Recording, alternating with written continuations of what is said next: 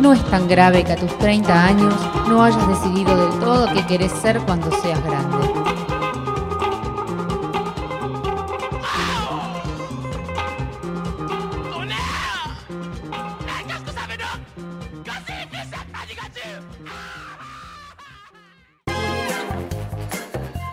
Y desde otras latitudes llega, como siempre, porque difícilmente lo vean faltar a sus compromisos, ¿sí?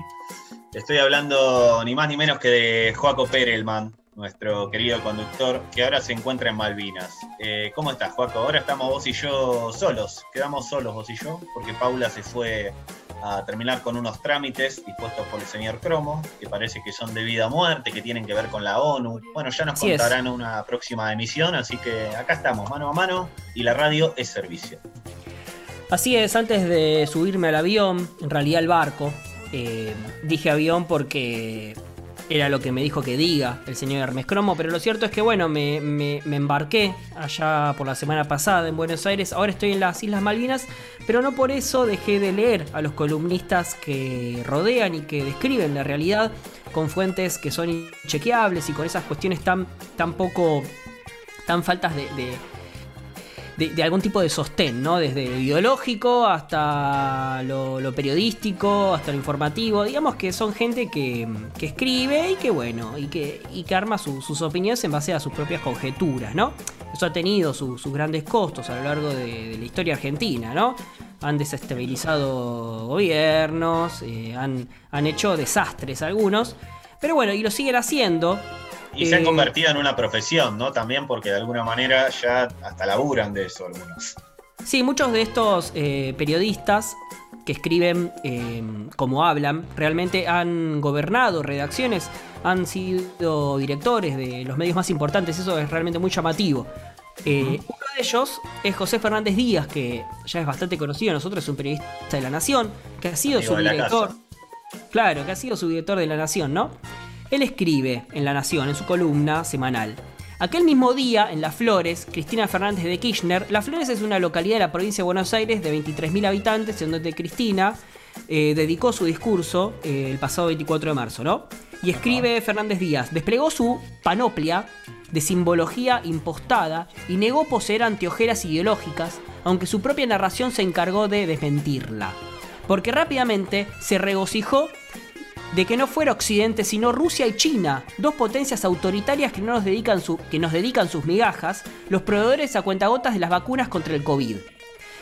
Lo cierto es que, a ver, el Fernández Díaz discrimina de forma negativa, ¿no? Lo que fue eh, esta venta de, vacunas por parte de Rusia y también de China, que van a llegar.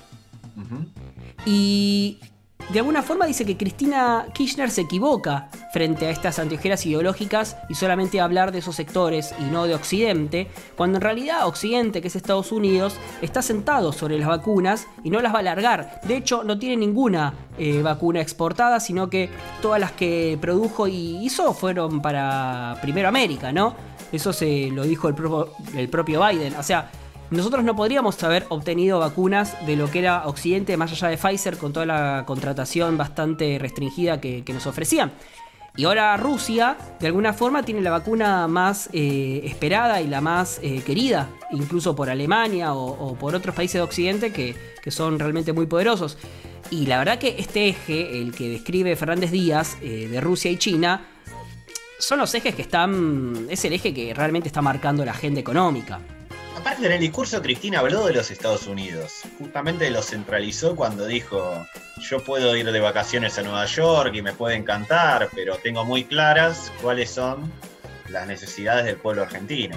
Sí, y a cuentagotas, sí, a cuentagotas nos da Rusia vacunas porque en el propio Rusia eh, faltan vacunas. Ellos exportaron eh, el 40% de las vacunas que produjeron y el 60% lo aplicaron para su propia población. Digamos que no, no, nos dieron migajas. Es cierto que no lleva cumplido su contrato Rusia con Argentina en cuanto a la, a la vacuna, pero, pero también es cierto que, que las migajas fueron para todos los países, incluso para los más poderosos, salvo Israel y Chile, que compraron otras vacunas eh, y que incluso Israel pagó más de lo que valía cada vacuna, por eso recibió tantas. Y Chile, Sí. bueno, está vacunando con una vacuna que tiene 50% de efectividad. Y no vacunó a, a gente en la franja de Gaza, además Israel. Se ahorró esas vacunas de palestinos que estos Claro. dejémoslo morir. Y aparte China eh, es un país, eh, acá dice José Fernández Díaz que Cristina posee anteojeras ideológicas como no analizando o mal analizando lo que es la geopolítica, pero lo cierto es que China acordó con Irán un tratado de petróleo por inversiones hace muy poco que, que la posiciona a China como una potencia económica por este insumo tan preciado que es el petróleo que le puede aportar Irán. Irán lo que le ofreció a China claramente es una... mm, China lo que le ofreció a Irán es invertir muchísimo dinero. ¿Qué, qué- qué quiere decir eso? ¿Cómo se traduce? Desembarcar empresas chinas para contratar iraníes a muy bajo precio y hacer los productos chinos que después se exportan y llegan a todo el mundo. Digamos que eh, no es del todo bueno eso tampoco para... No, es, un- es otro imperialismo, otro colonialismo. Por suerte Claro. Argentina tiene esta visión tan propia del peronismo, del que hablábamos antes, de la tercera posición siempre, a la hora de, de pararse ante un imperialismo como el gringo, que tal vez esté un poco en retirada, si se quiere, y, y un- y nuevos imperialismos que vendrán seguramente. eh, bueno, ahí, Sí, ahí en Argentina- que ver. Sí, y en Argentina lo que no se negocia son derechos laborales, porque por ejemplo cuando hablaba el presidente Lacalle Pou, eh, le decía a mm, ay, Alberto Fernández que había que modernizar la economía, es esto, es que lleguen empresas transnacionales a emplear trabajadores a bajo costo, pero eso en Argentina es inviable porque nosotros tenemos derechos laborales y no, no nos pueden emplear bajo cualquier costo. O sea, eso, cuando hablan de inversión hablan de eso, hablan de- de trabajo no registrado.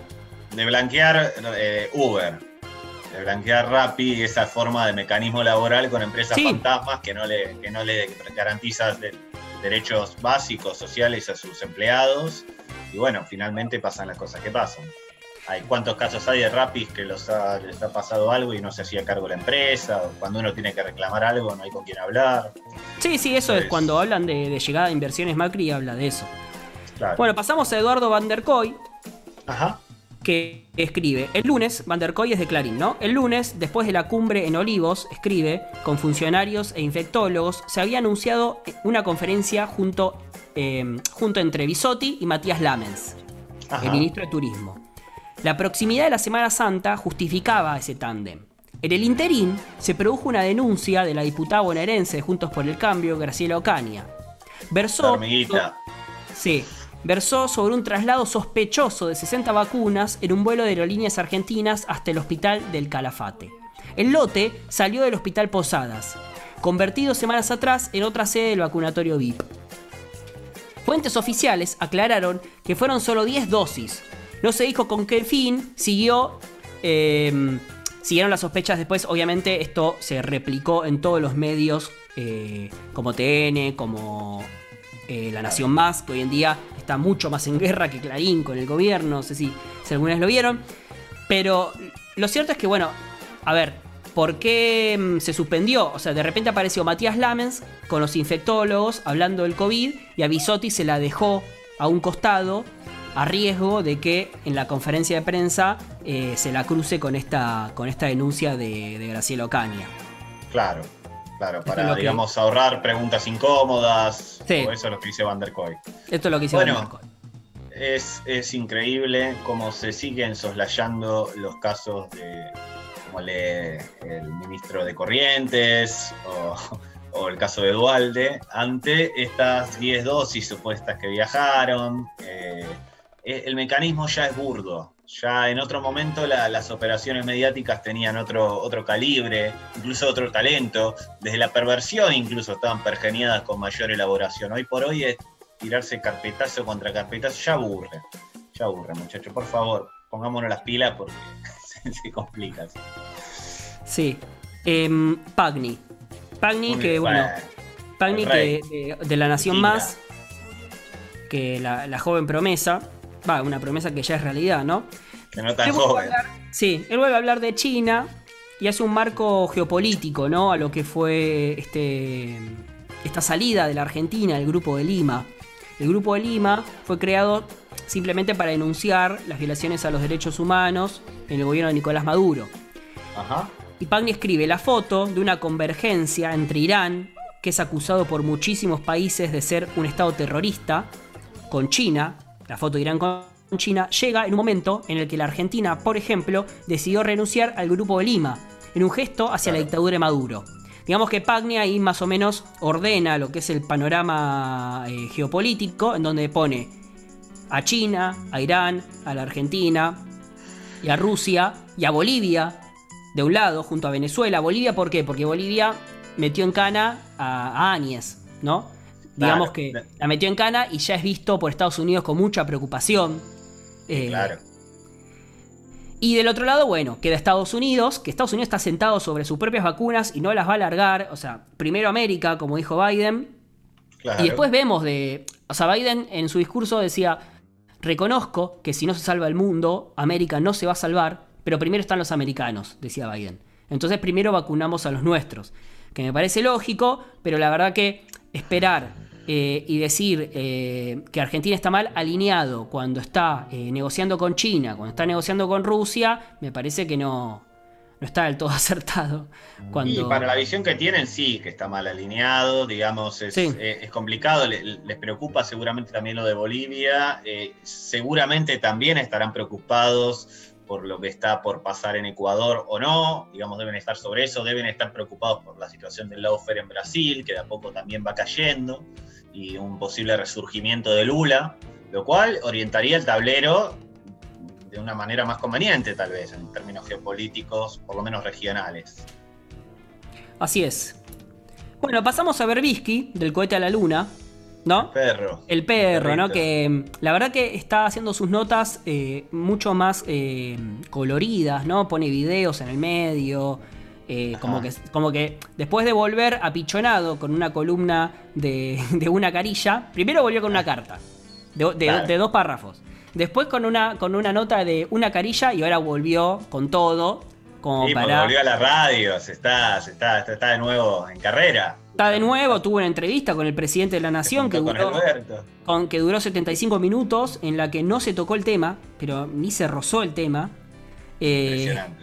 impresionante, la verdad que eso es de una magia que solamente la amistad puede, puede valer, ¿no? Sin duda. O las operaciones Eh, políticas tan, tan bien vistas en esta columna, por supuesto. Sí. Siempre con el beneplácito de los presentes. Bueno, Berbisky en el cohete a la luna se va a un tema mucho más eh, de cabotaje, ¿no? Escribe. Ajá. Contra todo lo que se ha especulado, Fernández no estaba molesto con el discurso en las flores de Cristina, que no siente distinto a sus propias palabras, pero sí por la presencia en primera fila del ministro de Seguridad bonaerense Sergio Berni. Pocos Ajá. días antes, el cirujano, que quisiera ser general del ejército, arrinconó contra una pared al secretario de Seguridad de la Nación, Eduardo Villalba, mientras lo insultaba y de paso destrató a la fiscal Laura Belocchi, a quien confundió con una colaboradora de Villalba. También se encargó de denigrar ante periodistas a la ministra Sabina Frederick, tarea que no figura entre las obligaciones a su cargo, pero que emprende con entusiasmo, digamos que Risky y su pluma, ¿no? Para el presidente, el problema no reside en la personalidad de Bernie, sino en la concepción de la seguridad que personifica. Bernie he tenido discusiones con amigos a ver si este hombre, por lo que hizo, por poner contra la pared al secretario de Seguridad de la Nación, Eduardo Villalba, ¿no? Eh, frente a todos los medios de comunicación, el día en donde Bernie había encontrado a la niña, la verdad que habla de un Bernie que uno discute entre si es o un forro o sea, o un tipo que quiere posicionarse políticamente o un tipo torpe, digamos, ¿no? Un tipo que está posicionándose en el PJ porque también pone mucho dinero para, para la campaña, que es, otra, que es otra información que ha publicado Berbisky, eh, que, que Bernie pone plata en publicidad en la provincia de Buenos Aires. O es un hombre torpe, o es un hombre que, bueno, que de, de educación militar, aparte de ser médico, de educación militar, en donde reacciona de esta forma contra Eduardo Villalba. La verdad que es una discusión que no, que no sé si encontraremos solución.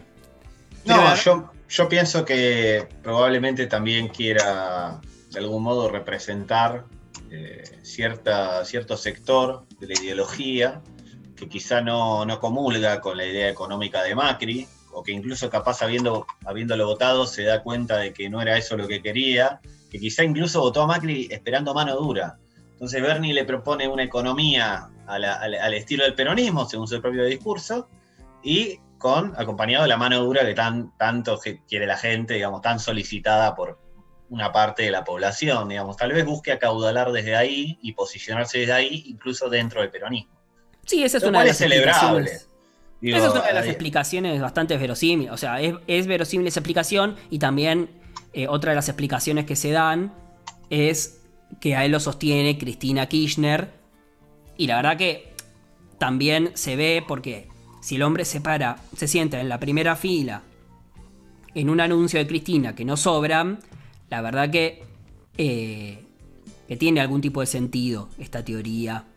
Pero bueno. Eh, también es cierto que, de alguna manera, en este momento, año electoral, sobre todas las cosas, eh, no está bueno seguir sumando Guillermos Morenos a la sopa, porque hace poco se ha desafiliado. Moreno hizo una desafiliación masiva del Partido Justicialista.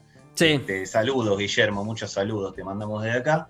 Pero bueno, en, definitiva eso, en lugar de, chocar tal vez y decir, bueno, que, termina chocando Bernie también en este caso, hay que decirlo. Pero en lugar de chocar y confrontar, eh, lo ideal sería que se quede adentro y después lo discutimos, pero adentro de casa. Yo, esa es mi opinión. Sí, mi opinión es que de torpe no tiene nada Bernie y que claramente está haciendo campaña política. Creo que coincidimos con eso. Bueno, pasamos eh, para finalizar con Fontevecchia. La verdad que fue mucha desilusión para mí porque lo busqué a Luis Majul, pero no, ni siquiera escribió esos dos párrafos que no tiene acostumbrados. Así está que vago, Luis, ¿eh? Ya lo venimos diciendo. Está, vago. porque eh, repite los tweets que, publica en Twitter, lo, pone en su columna en La Nación y después los repite en La Nación Más. Así que es, es bárbaro. Fontevecchia en perfil. Sí. Dice que se anulan las sentencias de Lula con, parcialidad con la parcialidad del ex juez Sergio Moro, coordinada con el fiscal de Lavallato, ¿terminará anulando todas las causas de corrupción del mismo juez y fiscal? Si se probara en Argentina que el juez Claudio Bonadío tampoco fue imparcial, porque tenía una, una, enemistad manifiesta con Cristina Kirchner y actuó con igual coordinación que Moro con su fiscal, en el, en el caso argentino con Carlos Stornelli. ¿Serán los mensajes entre distintos funcionarios judiciales y del gobierno anterior que está investigando la jueza Servine de Cubría equivalentes a los mensajes de Telegram que divulgó en 2019 en Brasil el sitio de Intercept? Y que fueron la evidencia... Intercept y que fueron la evidencia para acusar de parcialidad a Sergio Moro. Todo esto se pregunta Fontevecchia y la verdad es que sí, porque fue escandaloso. No solamente es escandaloso lo de lo que está investigando Servina de Cubría, que es todo lo que es eh, el grupo Mario Bros y cómo Majul recibía información de los servicios de inteligencia, que realmente es escandaloso, como también fue escandaloso y por eso fue destituido Sergio Moro y por eso se desestimó la causa de, de Lavallato, porque era realmente una complicidad manifiesta la de los fiscales con el ministro de Justicia de ese momento para, para meter en cana a Lula.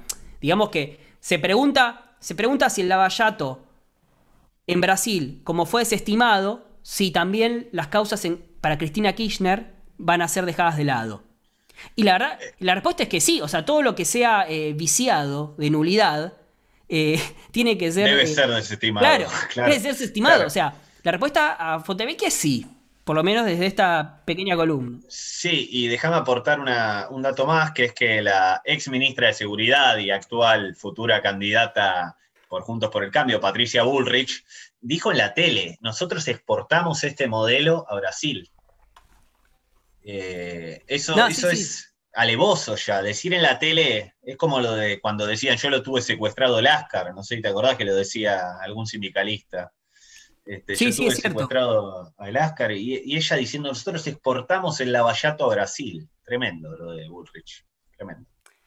Bueno, eh, sin más, obviamente que los columnistas de los grandes medios no se acaban aquí. Ustedes pueden seguir eh, eh, sumergidos en lo que fue, en lo que es la radio servicio y en otras columnas y también pueden buscar a otros periodistas de La Nación de Perfil y de Clarín. Pero para levantar un poquito el ánimo, ¿no? Para que no todo sea para que no todo sea vendida de humo, para que no todo sea un disgusto, ¿no? Un poquito de fiesta.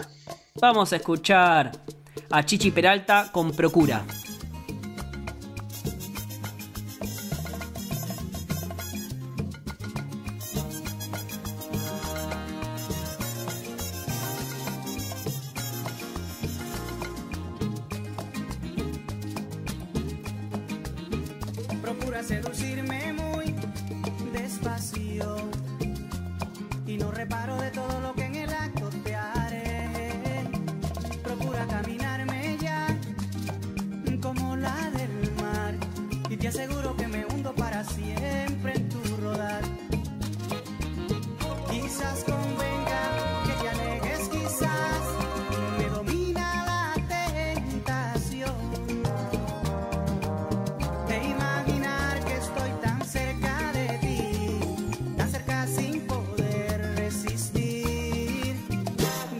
coquetearme más. Y los reparos de lo que te haré. Procura ser parte de mí. Y te aseguro que me hundo en ti. Procura no mirarme más. Y no sabrás de qué te perderás. Es un dilema del que tú ni yo podemos escapar.